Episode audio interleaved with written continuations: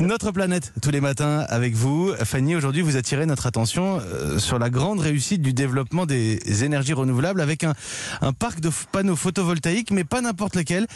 Il flotte. Oui, des, panneaux photovoltaïques qui flottent, oui, flottants, sur la commune de Piolinc. Alors c'est une première en France. S'il existe de nombreux exemples pour illustrer la révolution énergétique en cours, et notamment dans l'énergie solaire, celui-ci est vraiment remarquable. Cette petite ville du Vaucluse a transformé 50 hectares d'une ancienne carrière engloutie par les eaux d'un lac en parc de panneaux photovoltaïques flottants. Aujourd'hui, c'est 47 000 panneaux, de quoi alimenter plus de 40, enfin, plus de 4300 foyers, euh, soit bien plus euh, que n'en compte la commune. Et les projets de centrales flottantes sont en train de se multiplier en ce moment en France, car c'est une manière d'éviter les conflits de voisinage que peuvent générer les champs de panneaux solaires habituellement construits sur la terre ferme et qui parfois, c'est vrai, occupent des terres agricoles. Alors Fanny, en ce moment, les énergies renouvelables rencontrent un, un certain scepticisme quant à leur euh, rentabilité, leur efficacité. Oui, en, effet, Mathieu. Euh, En ce moment, il y a plusieurs ouvrages qui critiquent l'énergie renouvelable, surtout l'éolien et le solaire, en mettant en avant leur côté intermittent, leur coût élevé et leur manque de retour sur investissement.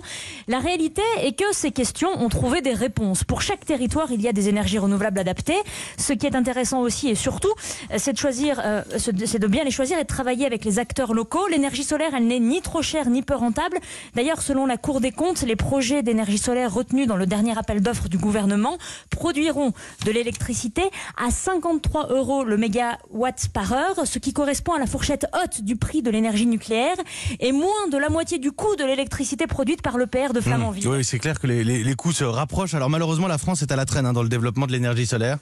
Euh, oui, on traîne pour atteindre les objectifs que le gouvernement s'est fixés en termes de production solaire. Si nous souhaitons respecter la programmation pluriannuelle de l'énergie, il faudrait installer de l'électricité solaire quatre fois plus vite que ce que nous faisons depuis deux ans. Ce n'est pas seulement les entreprises du renouvelable qui disent que c'est urgent. L'Agence internationale de l'énergie, qui est connue pour ses positions assez précautionneuses sur la transition énergétique, vient elle-même de publier un rapport expliquant que nous devons entrer dans l'ère des énergies renouvelables, à la fois pour préserver le climat, mais aussi pour rendre notre économie plus performante. Merci Fanny Agostini, notre planète, c'est tous les matins et c'est sur Europe 1. 8h44.